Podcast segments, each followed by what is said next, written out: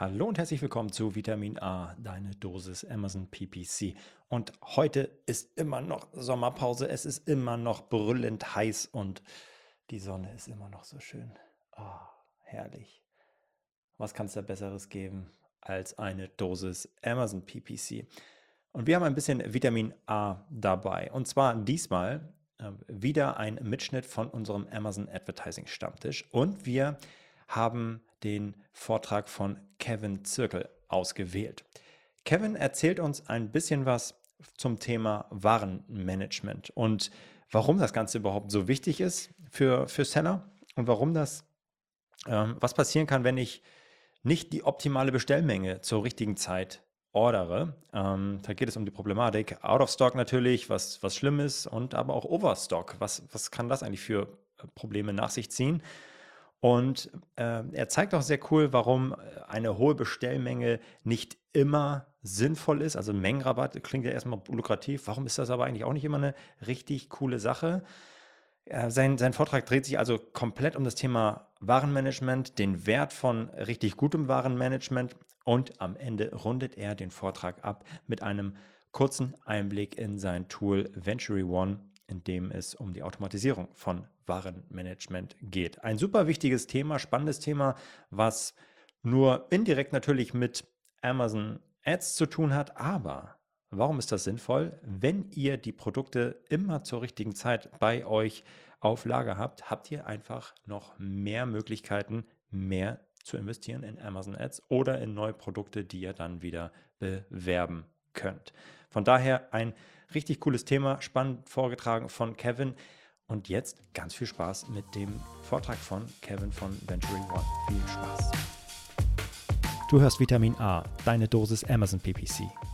Ein Podcast über Trends, Neuigkeiten und Optimierungsvorschläge zu Amazon Advertising. Vitamin A hilft Sellern und Vendoren, auf Amazon bessere und effizientere Werbung zu schalten. Mein Name ist Florian Nordhoff und ich bin Mitgründer und Geschäftsführer von Adference. Zusammen mit Mareike Geidis spreche ich über aktuelle Themen, Herausforderungen und Lösungsvorschläge rund um das Thema Amazon PPC. Alles klar. Vielen lieben Dank fürs Intro, Florian. Herzlich willkommen auch von meiner Seite. Ähm, wie Florian schon gesagt hat, mein Name ist Kevin Zirkel. Ich bin Co-Founder und CEO von Venture One und ich habe euch hier auch eine kleine Präsentation vorbereitet. Die würde ich gerne einmal mit euch teilen. Und dafür gebe ich meinen Bildschirm einmal frei mache hier den Vollbildmodus an, wenn es funktioniert. Wegnehmen. So.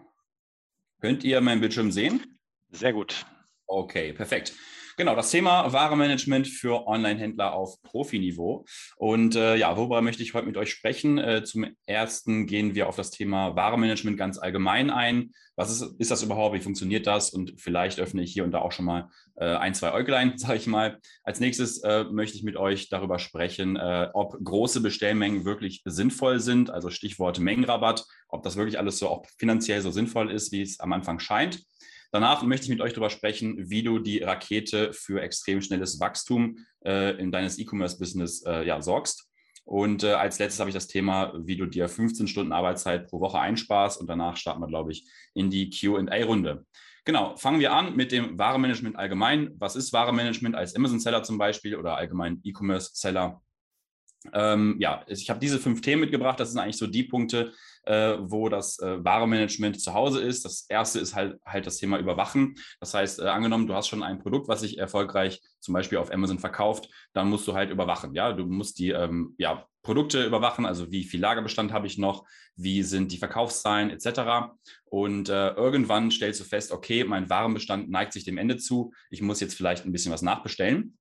Und dann geht es quasi in den Nachbestellprozess Bedeutet also, dass du halt äh, ja, deine Ware nachbestellen musst. Du musst kalkulieren, wie, äh, wie viel Ware du nachbestellen sollst, also die Bestellmenge. Du musst das Ganze deinem Supplier übermitteln, die Purchase Order erstellen. Dann geht das Ganze ins Tracking und den Importstatus über. Das heißt, du musst die Bestellung tracken, den Schiffimport planen und organisieren, äh, die Verzollung organisieren. Und dann kommt das Ganze irgendwann bei dir im Pre-FBA-Lager an. Also die meisten nutzen ja ein Zwischenlager. Und dann geht es halt darum, äh, auch die Verkaufszahlen zu tracken, dass du dafür sorgst, okay, ich muss irgendwann jetzt die Ware von meinem Pre-FBA-Lager ins Amazon-Lager einliefern. Das ist dann die Anlieferung an FBA Fulfillment bei Amazon. Und dann geht es auch schon in den Verkauf und während du verkaufst, startest du quasi wieder in die, in die Überwachung. Das Ganze ist also ein geschlossener Kreislauf. Ich weiß gar nicht, seht ihr die oben die Leiste auch? Ich gucke mal, ob ich die ausblenden kann. So.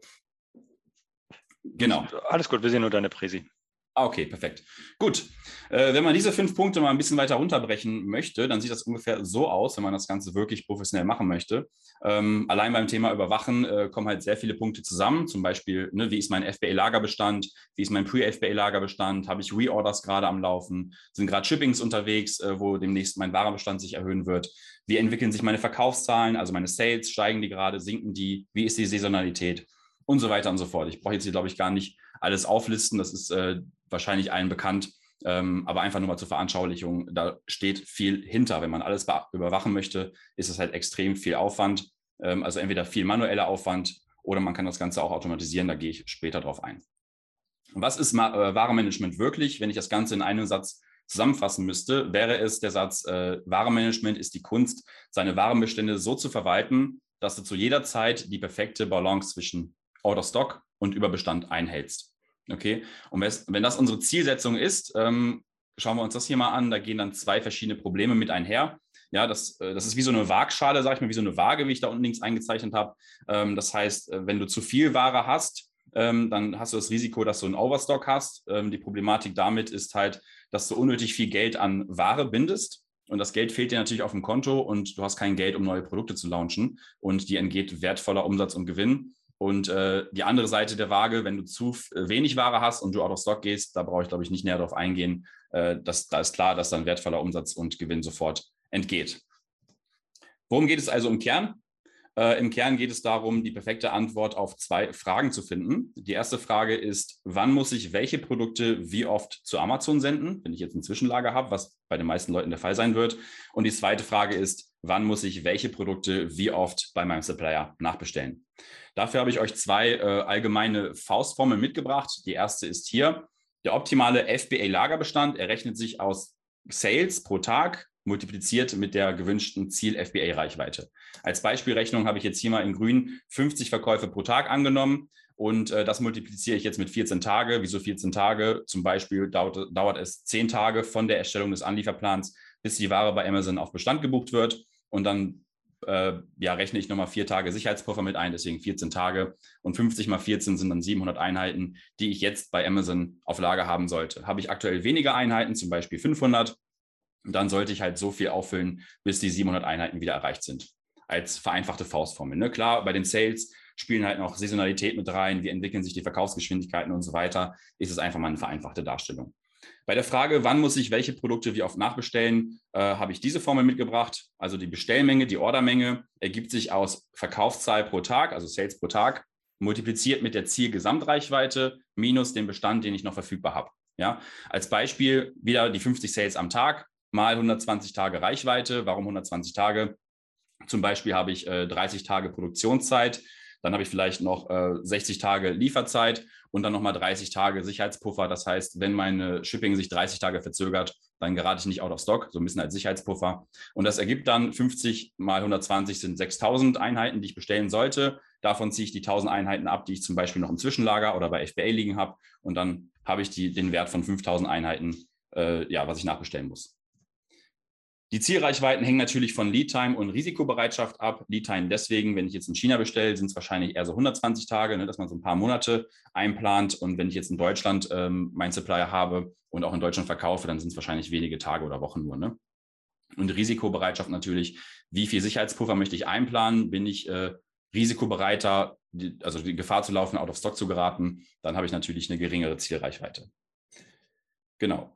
Äh, das nächste Thema sind, sind äh, größere Bestellmengen wirklich sinnvoll? Da habe ich eine Beispielrechnung gleich für euch. Ich trinke mal kurz einen Schluck. Hm. Genau, starten wir mal rein. Also spare ich wirklich Geld, wenn ich meine Bestellmenge erhöhe, ja, durch Mengenrabatt zum Beispiel beim Supplier. Und da habe ich mal eine Beispielrechnung mit, für euch mitgebracht. Äh, folgender Case, ich habe ein Produkt, das verkauft sich 30 Mal am Tag, ne, also Sales pro Tag sind 30 bei beiden Bestellungen, egal ob ich jetzt 5000 oder 10.000 Einheiten bestelle. Ja, das sind jetzt einfach nur mal zwei Alternativen. Ich könnte jetzt 5K oder 10K an Einheiten bestellen. Und wenn ich aber so eine große Bestellsumme habe von 10.000 Einheiten, dann gewährt mir der Supplier einen Mengenrabatt von 4 Cent pro Stück. Das heißt, ähm, der Einkaufspreis bei Bestellmenge A, also 5000 Einheiten, wäre dann 1,54 Euro und bei Bestellmenge B, 10.000 Einheiten, bekomme ich Mengenrabatt. Deswegen habe ich einen Einkaufspreis von 1,50 Euro. So, 4 Cent Unterschied pro Stück. Das heißt, so würde man sagen, alles klar, finanziell lohnt sich auf jeden Fall die Bestellung B, also die große Bestellmenge, wenn ich genug Geld auf dem Konto habe. Schauen wir mal weiter. Äh, dann kommt dann noch die Qualitätskontrolle mit rein und die Shippingkosten. Das sind halt Einmalkosten pro Bestellung. Als Beispiel für die Quality Inspection habe ich jetzt mal pro Bestellung 200 Euro angenommen. Und das Shipping ist natürlich bei der großen Order ein bisschen teurer, aber auch nicht ganz doppelt so teuer, weil ja bei den Shippingkosten nicht alles variabel ist anhand des äh, Volumens oder des Gewichts, sondern man hat ja auch Einmal-Fees ne, für die Verzollung, für die Dokumente und so weiter. Deswegen ist dann meistens dann eine kleine Differenz noch. Und wenn man das Ganze jetzt nochmal ausrechnet auf ein Stück, dann haben wir einen Einstandspreis, deswegen EP. Ne, der Einstandspreis besteht aus Einkaufspreis plus Shippingkosten plus Quality Inspection äh, aufs, äh, auf die Stückzahl runtergebrochen. Und hier hat sich die Differenz hier sogar noch vergrößert. Ne? Oben war die Differenz bei 4 Cent. Jetzt haben wir sogar 7 Cent Differenz, weil wir diese Einmalkosten bei der großen Bestellung auf mehr Einheiten umlegen können. Und deswegen haben wir da nochmal einen Vorteil von 3 Cent. Ja, also 2,04 Euro versus 1,97 Euro. Das heißt, ja, das ist eigentlich so die Rechnung, die die meisten Seller eigentlich so vornehmen. Hier hört es dann auf. Ne? Was bezahle ich pro Stück bis ins Lager? Ne? Das ist normalerweise die Standardkalkulation. Und da würde man jetzt entscheiden, alles klar, wenn Geld jetzt kein Problem ist ähm, oder ich das Geld halt irgendwie verfügbar habe oder ich nutze eine Warenvorfinanzierung, um halt vielleicht einen Vorteil mitzunehmen, dann würde ich jetzt mich für Order B entscheiden. Damit hört es aber noch nicht auf. Wir haben nämlich noch Lagerkosten und Lagerkosten sind bei Order A jetzt ungefähr 400 Euro. Ähm, das habe ich einfach aus einer Beispielrechnung anhand eines Volumens von unseren Produkten mal ausgerechnet. Und Order B wären jetzt 1600 Euro äh, Lagerkosten. Jetzt könntet ihr sagen, äh, alles klar, Kevin, spinnst du? Wieso sollten denn bei doppelter Bestellmenge äh, viermal so viel Lagerkosten anfallen? Naja, es ist ganz einfach. Die, also Voraussetzung ist hier, dass ein Pre-FBA-Dienstleister genutzt wird. Ne? Wenn man ein eigenes Lager hat, wo man fixe Miete zahlt, ähm, ist das jetzt nicht der Fall. Aber ich denke mal, bei den meisten Leuten, die nutzen halt einen Dienstleister. Und bei eigentlich allen Dienstleistern werden die Lagerkosten wie folgt berechnet, und zwar Menge mal Zeit oder Volumen mal Zeit.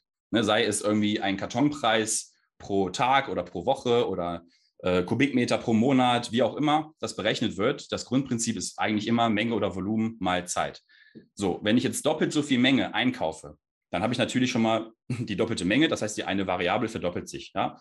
Ähm, aber wenn ich die doppelte Menge einkaufe, aber gleich schnell verkaufe, ne, also egal, ob ich jetzt Order A oder B ausführe, ich habe ja immer noch nur diese 30 Sales am Tag. Das verdoppelt sich ja nicht mit der Verdopplung der Bestellmenge. Das heißt, die Zeit verdoppelt sich auch. Ja, also Menge mal Zeit, zwei mal zwei sind vier und deswegen vervierfachen sich äh, die Lagerkosten beim Logistiker. Und äh, ich brauche halt viel länger, bis ich die Ware abverkauft habe. So, und wenn man das jetzt mit einpreist, dann sieht das Ganze nämlich so aus, Gesamtpreis, deswegen GP, ist dann der Einstandspreis plus Lagerkosten auf Stückzahl runtergebrochen. Und jetzt sehen wir bei dem Beispiel hier schon, dass sich das Ganze kippt. Obwohl ich vorher 7 Cent Unterschied habe, habe ich jetzt 1 Cent Unterschied nur noch, aber zugunsten von Order A. Das heißt, wenn ich jetzt die große Bestellmenge trotz des Mengenrabatts nehmen würde, hätte ich immer noch 100 Euro mehr, die ich am Ende bezahlen muss, ähm, im Gegensatz zu Order A. Aber das ist auch noch nicht alles, denn wie viel Geld müssten wir denn für die beiden Bestellungen investieren? Die Kapitalbindung bei Order A wären 10.600 Euro. Das sind die 2,12 Euro äh, mal die 5.000 Einheiten. Und äh, bei der Order B 10.000 Einheiten mal 2,13 Euro wären dann 21.300 Euro. Das heißt, wenn wir uns für Order A entscheiden, also nur das bestellen, was wir auch wirklich benötigen, obwohl wir beim Einstandspreis 7 Cent günstiger sind bei Order B, habe ich am Ende noch 10.700 Euro weniger auf dem Konto. Das ist jetzt sehr schnell runtergebrochen, aber da sollte jeder, der aktiv verkauft, mal drüber nachdenken, ähm, weil viele denken dann nur finanziell an den Rabatt, den man dann äh, im Einstandspreis hat, aber niemand denkt das mal wirklich zu Ende oder die wenigsten erfahrungsgemäß. So, jetzt haben wir 10.700 Euro theoretisch mehr auf dem Konto oder auch eigentlich in der Praxis, weil wir das weniger investieren müssen äh, für die Order B. Und hier kommen wir schon zum, zweiten, äh, zum dritten Punkt. So zündest du die Rakete für schnelles Wachstum. Was können wir jetzt also mit den 10.700 Euro anfangen? Wir könnten zum Beispiel ein bis zwei neue Produkte launchen. Ich denke, da stimmt jeder zu, dass man mit knapp 11.000 Euro genug Kapital hat, um ein, zwei, vielleicht sogar drei Produkte launchen, launchen zu können. Diese Produkte könnten langfristig 20.000 Euro Umsatz generieren pro Monat. Ne, das ist jetzt keine, keine Kunst, das ist jetzt nicht das, die untere Grenze, ist auch nicht die oberste Grenze. Ich denke mal, wenn man da vernünftig in die Recherche geht, sollte es auf jeden Fall möglich sein. Die normale äh, Rendite, also die Marge ist normalerweise bei 20 bis 30 Prozent, sagen einige. Selbst wenn wir jetzt nochmal nur mit 15 Prozent Marge rechnen, ja, dann hätten wir 3000 Euro übrig und das pro Monat. Das heißt, aus den 10.700 Euro, die wir aus unserer Kapitalbindung befreit haben, nur durch die Optimierung von unserem Warenmanagement, haben wir jetzt 3.000 Euro zusätzlichen Cashflow ähm, pro Monat, äh, ja, womit wir halt weiterarbeiten können. Und das Ganze ist natürlich nach oben oder nach unten skalierbar. Das heißt, äh, wenn man jetzt deutlich mehr Ware, ähm, äh, Geld an Ware gebunden hat, weil man ein größerer Seller ist und viel mehr Produkte hat, dann sind das wahrscheinlich deutlich mehr als 10.000 Euro, die man da freimachen kann. Ne, kann sich, glaube ich, jeder selber ausrechnen. Jetzt könnte man sagen, alles klar, ähm, ich habe jetzt vielleicht ein bisschen mehr Geld und ein bisschen mehr Cashflow, aber ich habe gar nicht die Zeit, da jetzt noch äh, Produkte zu launchen. Ne? Wenn man jetzt größer ist, hat man vielleicht 10 Produkte oder 15 Produkte, die man mit dem Kapital launchen könnte. Und da geht es halt auch um das Zeitmanagement und halt, wie man ja mehr Zeit im Alltag bekommt. Das heißt, jetzt reden wir mal darüber, so sparst du dir 15 Stunden pro Woche. Ich habe hier auch ein Sternchen mit reingemalt oder reingeschrieben. Heißt natürlich, wenn ich jetzt nur ein Produkt online habe, dann ist es schwierig, da 15 Stunden Arbeitszeit pro Woche zu sparen. Dann brauchst du wahrscheinlich nicht mal 15 Stunden Gesamtarbeitszeit pro Woche. Wenn du jetzt aber 10, 20 Produkte hast, kann das schon schnell passieren. Und wenn man 100 oder 1000 Produkte hat, äh, dann sind es wahrscheinlich deutlich mehr als 15 Stunden Arbeitszeit. Die Zeit kann man zum einen sparen, äh, indem man sich auf die wichtigen und richtigen Dinge fokussiert. Ja, das heißt, schaut euch mal an im Tagesverlauf, wo geht eure Zeit hin? Schaut euch mal vielleicht alle zwei Stunden rückwirkend an, wo ging meine Zeit rein? Und ist das wirklich die Nummer eins Sache gewesen, wo ich den meisten Return on Investment habe? Ja, also einfach generelles Zeitmanagement. Aber das Größte ist, der größte Punkt, wo man halt Zeit einsparen kann, ist, automatisiere deine Prozesse. Jetzt soll das hier kein Vortrag sein, wie man allgemein Prozesse automatisiert, aber sehr wohl ein Vortrag zum Thema Waremanagement. Und deswegen lass doch mal darüber sprechen, wie man das Waremanagement automatisieren kann. Und äh, ja, da kommen wir halt zum Thema automatisiertes Waremanagement mit Venture One. Man kann beispielsweise komplett die Erstellung der FBA-Anlieferpläne automatisieren und hat damit gar keinen Stress mehr. Und da geht es nicht nur um die Arbeit, den Anlieferplan zu erstellen, sondern halt auch äh, darum, die Kalkulation durchzuführen. Genau das Gleiche kann man mit den Nachbestellungen machen. Das kann man halt auch mit Venture komplett automatisieren. Äh, und der große Vorteil ist halt auch, dass du kinderleicht den Überblick über deine Warenbestände erhältst. Ja? Das heißt, wir haben eine Übersicht, wo du alles sehen kannst für, für jede Produkte, äh, die Warenbestände, Verkaufsgeschwindigkeiten, Saisonalitäten etc. Liebe Vitamin A-Hörer und Hörerinnen, wir von AdFriends haben einen wirklich wilden September vor uns. Wir sind in ganz Deutschland auf Tour. Am 1. September sind wir auf dem Merchant Day in Hamburg. Am 6. und 7. September sind wir auf dem Amazon Sales Kongress in Weimar. Am 21. und 22. September sind wir auf der Demexco in Köln und zum Abschluss sind wir am 27. und 28. September auf der Amazon World Conference in München. Florian und ich würden uns mega freuen, euch auf einem der Events persönlich kennenzulernen. Triff uns, sprich uns an, stell deine Frage. Wir freuen uns auf den persönlichen Austausch mit dir. Bis im September hoffentlich. Was hat uns dazu befähigt, solch ein Tool zu bauen, dass das überhaupt möglich ist? Ähm, denn ich war eigentlich früher selbst auf der Suche nach so einem Tool als Seller. Und äh, ja, Hintergrund ist, dass der Gründer, also die beiden Gründer, das ist mein Geschäftspartner und ich, ähm, wir sind beide sieben Figure-Seller. Das heißt, wir haben siebenstellige FBA-Unternehmen aufgebaut, jeweils, jeder für sich. Mittlerweile verkaufen wir oder haben wir mit Venture 35 Produkte oder 35.000 Produkte, die wir mit Venture verwalten für unsere Kunden oder unsere Kunden mit uns. Und ähm, die Produkte, die durch Venture verwaltet werden, sorgen für 1,3 Millionen Sales pro Monat. Das heißt, äh, da fließen sehr viele verschiedene Erfahrungswerte zusammen. Und äh, ja, wenn du davon auch profitieren möchtest, ähm, ja, lade ich dich herzlich ein, jetzt hier mal aufzupassen, denn jeder kann jetzt mal in so eine PowerPoint so schöne Zahlen hier reinschreiben und so coole Versprechen machen, wie man hier irgendwelche Sachen automatisieren kann. Und ich möchte euch das gerne beweisen, indem ich euch das einfach mal kurz zeige. Ich switch mal hier kurz rüber zu Venture One und würde euch gerne zwei Workflows vorstellen. Ich habe jetzt, ich bin jetzt hier schon eingeloggt und möchte mit euch zwei Workflows durchspielen. Der Workflow 1 wird sein, wie kannst du automatisiert Ware zu Amazon senden? Und der Workflow 2 ist dann, wie kann ich kinderleicht Ware nachbestellen? Stellt ich will jetzt hier gar nicht so tief auf das Tool eingehen, das wird wahrscheinlich auch den Zeitrahmen sprengen, sondern wir gehen jetzt einfach mal auf den Workflow ein. Stell dir vor, du wachst morgens auf und möchtest jetzt wissen, ob und wie viel Ware du zu Amazon senden möchtest. Dann loggst du dich hier einfach ein, klickst auf dein Dashboard und siehst dann hier, äh, dass sieben Produkte, also sieben SKUs, müssen jetzt zu Amazon gesendet werden. Dann klickst du hier drauf und Johann sagt dir schon, alles klar, von meinem Beispiel Logistiker, da liegen die Produkte und die muss ich jetzt zu Amazon Deutschland senden. Das bestätigt man einfach, indem man hier draufklickt. Und jetzt zeigt Venture One, welche Produkte du einsenden musst und sogar schon in der richtigen Kartonmenge. Ja, das heißt, Venturan berechnet äh, mit dem Algorithmus die Stückzahl, die jetzt äh, eingesendet werden sollte, auf Grundbasis quasi von der Formel, die ich vorhin äh, vorgestellt habe. Natürlich ist es ein bisschen komplexer. Und hier haben wir jetzt zum Beispiel 112 Einheiten. Venture One ist aber so schlau und weiß, dass sich äh, bei dem schwarzen T-Shirt immer 20 Stück in einer Kiste befinden hier. Und deswegen rundet Venture One auf die nächste volle Kiste auf, weil ich habe jetzt keine Lust, 5,6 Kisten einzusenden und irgendwie einen Karton zu zersägen, sondern ähm, es wird die nächste Kiste aufgerundet und das Ganze wird so empfohlen. Man hat hier maximale Flexibilität. Das heißt, ich kann jetzt hier auch beliebige Produkte einfach wieder rauslöschen. Ich könnte ähm, hier oben auch neue Produkte hinzufügen, wie jetzt, weiß ich nicht, wie diese stylische Knoblauchpresse hier.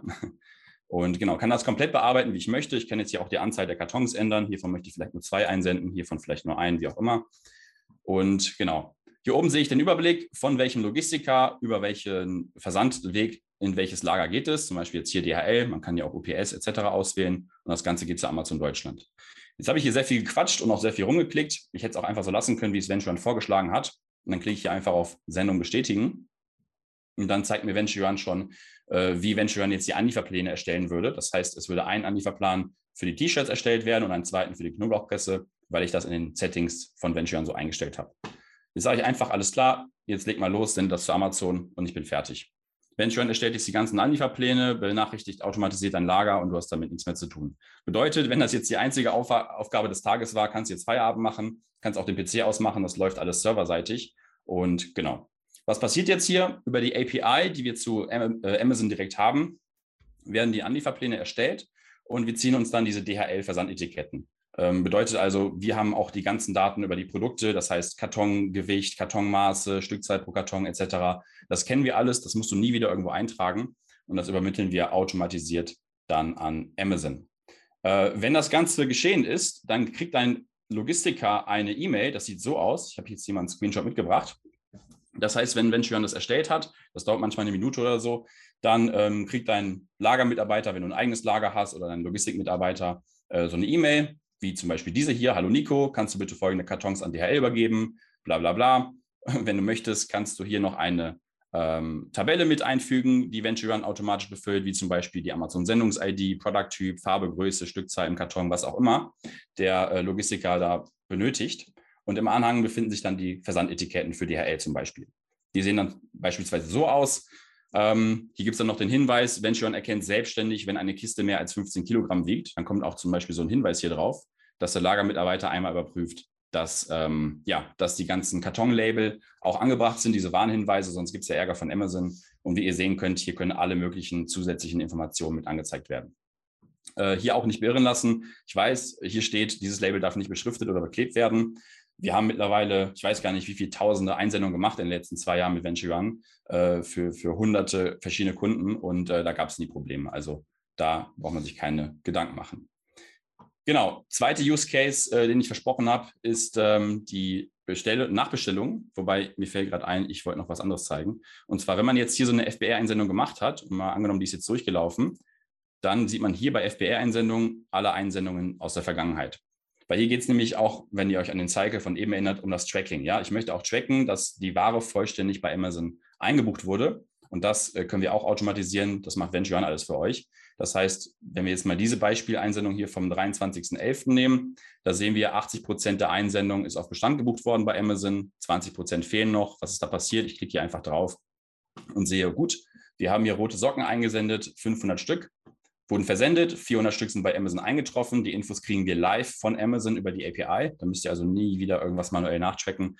Und dann sehen wir hier ist eine Differenz von 100 Einheiten. Der Status ist hier aber noch in grün auf Receiving. Das heißt, wir können davon ausgehen, dass in den nächsten Stunden die nächsten 100 Einheiten auch auf Bestand gebucht werden. Wenn dem nicht so ist, dann wird das Ganze rot und das sieht dann aus wie hier. Und wenn ich jetzt hier drauf klicke, sehen wir, das sieht so ähnlich aus wie eben. 500 Einheiten wurden versendet. Bei der Einsendung sind dann nur 350 Einheiten auf Bestand gebucht worden. Und hier sind 150 Einheiten Differenz. Ich gehe jetzt mal nicht auf jeden, jedes Beispiel ein. Ich könnte jetzt hier einfach draufklicken und dann würde sich das Seller Central öffnen und ich könnte direkt einen, An äh, einen Abgleich beantragen, wo ich Amazon frage, wo die 150 Einheiten abgeblieben sind. Und dann forscht Amazon äh, nach, das kennt ihr bestimmt alle. Und wenn sie es finden, wird es euch auf Bestand gebucht. Und wenn es nicht gefunden wird, bekommt ihr den äh, Verkaufspreis für diese Socken erstattet in Höhe der 150 Einheiten. Abzüglich Steuern und Amazon-Gebühren natürlich. Genau, zweiter Use Case, zweiter Workflow, den wir einmal durchspielen können, ist, ich klicke wieder auf Dashboard und sage jetzt alles klar, ich muss jetzt überlegen, ob ich hier Produkte nachbestellen sollte. Und dann haben wir hier die ganzen Supplier hinterlegt und hinter den Suppliern die Produkte, die wir von diesen Suppliern beziehen. Okay. Das heißt, ich könnte jetzt hier sagen, alles klar, ich soll jetzt hier 370 Socken nachbestellen. Da klicke ich einfach mal auf den Sockenlieferanten und dann werden hier alle Produkte angezeigt, die ich von dem Supplier beziehe. Ich sage alles klar, ich möchte einfach mal eine Bestellung planen. Und ja, das überspringen wir mal ganz kurz. Das sind einfach nur die Einstellungen, die man dann treffen kann. Und dann sehen wir hier schon in der Kalkulation, alles klar, ich muss scheinbar diese beiden Socken, die weißen und diese blauen hier nachbestellen. Kartonmaße und so sind standardisiert, deswegen kennt Venturon die. Und Venturon weiß sofort, die blauen Socken, da brauchen wir drei Kartons, entsprechend 150 Einheiten von. Und von den weißen Socken brauchen wir sechs Kisten, 300 Einheiten. Jetzt könnte ich hier einfach dann das so lassen. Ich könnte jetzt hier aber trotzdem das noch erweitern und sagen, hey, wenn ich schon einmal bestelle, möchte ich gerne die roten und die gelben Socken auch noch mit reinpacken. Ähm, hier in einer gewissen Kartonanzahl. Und ich lasse es einfach mal so. Und wenn ihr das Ganze an den Supplier übermitteln wollt, könnt ihr hier einfach die Rechnung exportieren. Und äh, jetzt habe ich hier keine Daten drin. Sorry. Machen wir hier irgendwas rein an Datum, also Incoterm, FOB und so weiter. Wobei ich merke gerade, ich glaube, das geht schon wieder zu tief ins Thema ein. Aber was ich zeigen wollte, ist einfach, dass man mit einem Mausklick dann hier, wenn das einmal eingerichtet ist, ist jetzt mein Demokonto, dann können wir hier auch eine Purchase Order automatisiert generieren, die ihr professionell eurem Supplier übermitteln könnt. Ne? Das heißt, ihr müsst nie wieder irgendwie jetzt da über WeChat nochmal schreiben, weil das wirkt halt immer sehr unprofessionell. Also mal, nochmal als Tipp auch, wenn du eine Order platzierst und du schreibst irgendwie per WeChat dann irgendwie, hey, Supplier, weißt du noch damals die Produkte, die ich bestellt habe, ich brauche davon mal wieder ein paar Einheiten. Ähm, das ist halt extrem unprofessionell. Das habe ich früher auch so gemacht, ähm, aber das kommt mega unprofessionell rüber. Und wenn man am Anfang ist, ist es halt der Weg, weil man jetzt noch nicht genau die Vorlagen für Excel und Co. hat. Und dann kann man sich das Ganze hier automatisiert erstellen lassen. Es wirkt einfach viel professioneller und man hat auch ein besseres Ansehen beim Supplier und eine bessere Verhandlungsposition, weil man ernster genommen wird. Genauso können wir auch Packliste und Rechnung erstellen. Äh, Problem war hier nämlich, die Supplier ähm, vergessen oft mal dann die, die, äh, ja, die Rechnungsnummer korrekt einzustellen oder zum Beispiel die Zolltarifnummer fehlen dann auf den Rechnungen oder die Telefonnummer, dass wenn äh, die Ware beim Zoll hängen bleibt, dann haben, hat der Zoll keinen Ansprechpartner, keine Telefonnummer und dann verzögert sich sowas. Das sind so kleine Hacks, dass wir dann quasi die Rechnung, die Packliste und so weiter für die Supplier erstellen können, ähm, damit wir halt 100% sicher sein können, dass alles korrekt ist. Und wir senden das dem Supplier zu und der unterschreibt uns das, schickt uns das zurück und dann haben wir hier halt die Daten. Genau, damit das zeitlich nicht zu sehr ausartet, würde ich sagen, machen wir hier mal einen Cut. Ähm, das sind auf jeden Fall äh, Prozesse, wie man halt massiv Zeit sparen kann. Also in meinem Beispiel, ich glaube, ich hatte damals 45 SKUs, äh, habe mir das kompletten Teilzeitmitarbeiter erspart, das Tool, ähm, weil ich halt die ganzen Prozesse nicht mehr manuell abwickeln lassen musste. Ne? Genau, ich würde sagen, wir machen hier einen Cut. Ähm, wir können gerne in die QA-Runde reinstarten und falls ihr Fragen habt, äh, schießt gern los. Danke fürs Zuhören. Cool. Danke dir, Kevin, für den, für den Vortrag und den Einblick in euer Tool. ähm, es gibt äh, eine Frage von ähm, Nicola. Ähm, ist eine Anbindung an weitere ERP-Systeme geplant? Habt ihr da irgendwas ähm, in der Pipeline oder habt ihr da schon Anbindung? Ähm, weitere ERP-Systeme ähm, geplant, ja, in der Umsetzung noch nicht. Wir sind gerade eigentlich eher dabei zu schauen, dass wir uns an verschiedene Logistikdienstleister anbinden, damit mhm. man beispielsweise einen Live-Einblick in das Lager bekommt. Ne? Weil sonst hat man auch oft das Problem, äh, ich habe hier meinen Lagerbestand, meine Excel-Liste, was auch immer, und der Log Logistiker hat seine. Und wenn ich jetzt sage, hier sende mal bitte ähm, die Socken zu Amazon und der Logistiker sagt, hey, von den zehn Kisten, die ich einsenden soll, habe ich noch drei auf Lager, dann gibt es dann wieder eine Diskussion, ne? wo ist die Ware? Äh, das heißt, da ist der größte Benefit. Ähm, genau, verschiedene Marktplätze haben wir auch schon angebunden, wie zum Beispiel eBay, Shopify, Bilby und Co. Ähm, aber Accenture und sowas zum Beispiel ähm, ist quasi noch in Planung. Genau. Okay. Cool. Ich habe noch eine Frage zu deiner Formel, äh, wie du denn eigentlich äh, auf, den, auf den optimale Bestellmenge kommst. Ähm, müsste ich, also Unterstützt mich das Tool oder gibt es da irgendwelche anderen Formeln, um am Ende auf so ein wirkliches Minimum zu kommen? Weil ich meine, jetzt haben wir verglichen 5000 äh, Bestellmengen und 10.000 beispielsweise. Ja. Aber vielleicht wäre ja das Optimum 2372. So, wenn ich alles zusammenpacke, alle Kosten, alle Fixkosten, variablen Kosten, äh, Kosten, äh, wie kann ich das irgendwie austarieren? Also müsst ihr jetzt nicht mit eurem Tool machen, aber wie würdest du da vorgehen, um am Ende zu sagen, nee, es sind halt. Äh, Im Grunde ähm, ist es ja das Wichtigste, man möchte halt genau die Balance finden. Das ist ja das, was ich in der Folie hatte. Man will mhm. genau die Mitte finden, die goldene Mitte zwischen Überbestand und mhm. Out of Stock. Richtig. So, das heißt, es geht genau darum, dass ich möglichst wenig Geld an Ware binde, damit ich halt maximalen Cashflow auch habe. Mhm. Und da geht es halt einfach nur darum, da sollte man gar nicht so viel auf die Finanzen schauen. Ich könnte jetzt hier ein paar Cent sparen und so weiter. Äh, seitdem man hat ein eigenes Lager, dass sich die Kosten nicht erhöhen, auf der anderen Seite. Äh, dass man einfach genau schaut, dass man sich maximal möglich der Just-in-Time-Anlieferung annähert, mhm. also nur das bestellt, was ich benötige, auf Grundbasis der Lead-Time zum Beispiel, und natürlich einen Sicherheitspuffer mit einbauen. Mhm. Ja, ja okay. Ich sage, meine Lead-Time sind 60 Tage und ich möchte sicher sein, dass selbst wenn sich alles um 20 Tage verzögert, dann ähm, packe ich die noch on top und genau. Das können wir aber alles mit Venture auch abbilden. Wir haben auch verschiedene andere Rechenwege. Man kann auch sagen, hey, ich möchte mindestens so und so viele Einheiten im Lager haben. Dann ist das immer eine zweite mhm. Rechnung. Also da gibt es ganz viele mhm. verschiedene mhm. Wege, äh, wie man das machen kann. Aber ja. ja, das haben wir da quasi schon endoptimiert. Okay, okay. Oder wie genau, also hat das eine Frage beantwortet? Ja, ja, auf jeden Fall. Aber ich meine, zwischen ähm, Fixkosten, variablen Kosten und dem, was ich irgendwie anpeile und dieses Gleichgewicht, da gibt es ja irgendwo schon irgendwie so ein Optimum. Äh, jetzt hast du 5.000 und 10.000 miteinander verglichen. Man könnte jetzt auch nochmal 3.000 und 5.000 miteinander vergleichen. Man könnte dann 3.000 und 1.000 vergleichen. Und irgendwo ja. da ist dann ja das Optimum. Und ähm, das will ich ja natürlich nicht. Das kann ich ja mit einer Formel wahrscheinlich, also mit einem äh, ich weiß gar nicht mehr genau, wie das heißt, äh, Mathematikunterricht, aber du kannst es ja eigentlich mit einer Formel äh, ausrechnen und am Ende hast du x ist gleich 3222. Genau. Da haben wir auch ganz viele verschiedene Cases mal durchgerechnet, auch mit den ganzen Shipping-Kosten und so weiter. Mhm. Und immer zum Schluss, schau nicht so sehr auf die Kosten, sondern bestell einfach das, was du benötigst auf Grundbasis deiner Lead-Time. Da kann ich auch noch mal ganz kurz was zeigen vielleicht. Mhm. Ähm, wir haben jetzt zum Beispiel ein saisonales Produkt. Ja, das sind jetzt zum Beispiel hier diese Sonnensegel. Mhm. Mal gucken, ob wir da jetzt im Demokonto ein paar Daten haben. Da haben wir zum Beispiel so ein Forecasting-Tool. Und wenn ich jetzt hier draufklicke, ich öffne das Forecasting für diese Sonnensegel. Ich hoffe mal, dass da ist jetzt was hinterlegt. Genau. Ne, da sehe ich halt ganz genau hier diese Übersicht. Die rote fette Linie ist heute quasi der aktuelle Monat. Links mhm. davon sind die zwölf Monate der Vergangenheit. Das blaue entsprechend die Verkaufszahlen pro Monat hier. Ja, die kann ich mir an. Das sind die echten Verkaufszahlen, die wir von Amazon bekommen, also zwölf Monate zurück. Und jetzt sehen wir hier, alles klar, im Sommer verkauft sich das ein bisschen besser, im Winter eher nicht so.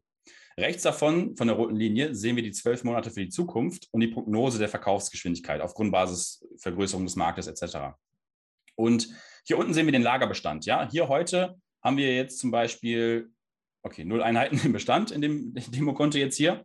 Äh, und dann kommt jetzt hier was ein, zum Beispiel morgen, und dann haben wir knapp 500 Einheiten im Lager. Jeden Tag verkaufen wir dann ein bisschen. Und hier kommt dann die nächste Order rein. Hier unten sehen wir auch die beiden Orders, die wir jetzt hier quasi bestellt haben. Mhm. Und es geht halt genau darum, zu schauen, dass ich, bevor ich out of stock gerate, ähm, dass da genau die neue Ware ankommt. Mhm. Mhm. Und äh, das Optimum würde ich eher nach der Lead Time richten, als ähm, nach dem. Okay, nach dem ja. Ne? Das, das, ist der Hintergrund. Ja. Warum genau, okay. das ist ein bisschen komplex, da kann man dann gerne nochmal fragen. Also jederzeit kann man gerne bei uns auf die Website gehen oder im Tool selber. Wir haben ja so eine schöne Chat-Funktion hier. Und falls im Nachgang nach dem ähm, ja, Call heute nur jemand Fragen hat, kann er gerne hier einfach eine Nachricht senden. Ne? Ja, cool. Uh, es gibt noch ein paar, paar Fragen. Um, also erstmal, uh, cooles Tool kam da als Feedback, aber wie ist es denn, wenn beim Packen bemerkt wird, ups, jetzt muss ich mal gucken, uh, bemerkt wird, dass aus irgendwelchen Gründen auch immer die Mengen doch nicht vorrätig sind? kann ja. man da irgendwie dann ad hoc nochmal was ändern? Ja, kann ich auch zeigen gerne mal. Wir haben ja gerade hier so eine FBA-Einsendung erstellt gerade. Die können wir einfach mal als Beispiel nehmen. Ich hoffe, die ist noch vorhanden. Wie gesagt, das Demo-Konto ist manchmal ein bisschen langsam, weil es nicht ganz live ist. Okay, Vorführeffekt. Also man kann auf jeden Fall die, die Einheiten, wenn genau dieser Case eintritt, hey, wir haben die Einheiten gar nicht mehr auf Lager, ähm, beispielsweise jetzt hier dieses schwarze T-Shirt. Ne? Dann könnte sein, ey, wir haben gar nichts mehr davon im Lager. Dann kann man hier einfach auf dem Mülleimer klicken und das Ganze wird rausgestrichen. Man könnte sogar hier einfach auf Stornieren klicken. Ich mache es jetzt einfach mal. Wenn ich hier drauf klicke, dann wird sogar der gesamte Anlieferplan im Seller Center äh, storniert. Das heißt, ich könnte entweder einzelne Positionen stornieren, indem ich hier auf den Mülleimer klicke, oder ich sage, hey, warum auch immer, ich will das doch nicht einsenden. Äh, und dann klicke ich hier einfach drauf und dann werden auch im Seller Central die Anlieferpläne storniert. Das heißt, wenn ich das innerhalb von den ersten 24 Stunden mache, bekomme ich quasi auch diese Kartonkosten zurück. Ne? Hier wären es jetzt 1,66 Euro pro Karton gewesen und die verschwinden jetzt hier, weil ich das innerhalb der ersten 24 Stunden storniert habe. Und dann kann ich auch so quasi die Ware wieder stornieren und das Ganze wird automatisiert wieder in meinen Lagerbestand gebucht. Ne? Mhm. Okay, cool. Danke dir. Ja, dann gibt es noch eine Frage, ist das Tool nur für Seller Central Anbieter gedacht oder können auch Vendor-Anbieter das Tool nutzen? Äh, das ist eine gute Frage. Wir haben tatsächlich aktuell, glaube ich, noch keinen Kunden, der Vendor ist. Also alle Kunden sind, sind äh, Seller. Ähm, schreib uns gerne mal an, wir können es mal testen. Also ich weiß, dass es mit der alten API-Schnittstelle, mit der MWS-API nicht funktioniert hat. Wir sind aber jetzt auch vor einigen Wochen schon auf der neue äh, SP-API von Amazon geswitcht. Möglicherweise funktioniert es da. Müssten wir testen, ganz ehrlich. Kann ich jetzt nicht okay. beantworten.